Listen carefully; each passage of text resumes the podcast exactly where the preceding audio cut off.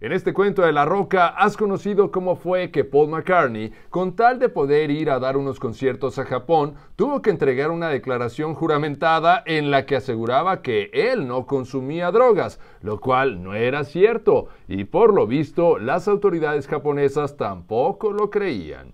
El 16 de enero de 1980, a la llegada de McCartney al aeropuerto japonés, su equipaje fue revisado con gran meticulosidad y fue a partir de dicha búsqueda que le encontraron una bolsa con 218 gramos de hierbita vaciladora, por lo que Maca fue llevado a una sala para ser interrogado, de donde después de varias horas lo trasladaron a una comisaría del centro de Tokio, en donde la policía antinarcóticos también lo interrogó, y fue a quienes Paul les dijo que la marihuana era para su uso personal, pero el problema era que por la cantidad de hierba verde que le habían encontrado, lo podían acusar de contrabando o tráfico de drogas, con lo que tendría que enfrentar una pena de entre 8 y 11 años de prisión con trabajos forzados.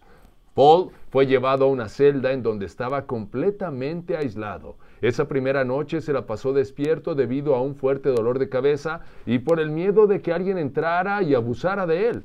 Posteriormente fue trasladado a la cárcel de Kosuge, en donde estaban presos los criminales más peligrosos de Japón. Y ya ahí, su día comenzaba a las 6 de la mañana cuando le pasaban lista y terminaba a las 8 de la noche cuando le apagaban las luces. No se le permitía leer ni escribir, y el único trato especial que se le concedió fue que su alimentación fuera vegetariana.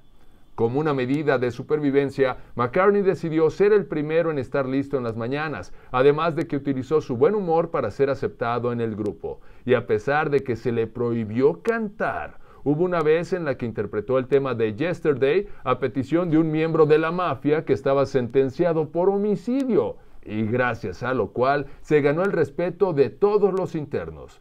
Durante los nueve días que Maca estuvo preso, pudo ver en dos ocasiones a su esposa Linda, y debido a que el gobierno japonés estaba dando una muy mala imagen a nivel mundial, las autoridades niponas decidieron desestimar todos los cargos en contra de McCartney ya que consideraron que el cantautor ya había confesado todo, además de que se había arrepentido y que el tiempo que había estado en la cárcel ya era suficiente castigo. Pero aún así, le hicieron prometer que no volvería a fumar marihuana en toda su vida. Ajá, el 25 de enero, McCartney fue liberado, pero antes de salir de la cárcel, tuvo que firmar algunos autógrafos para sus carceleros. Posteriormente, fue deportado de inmediato y antes de subir al avión, cantó unas estrofas de Yesterday.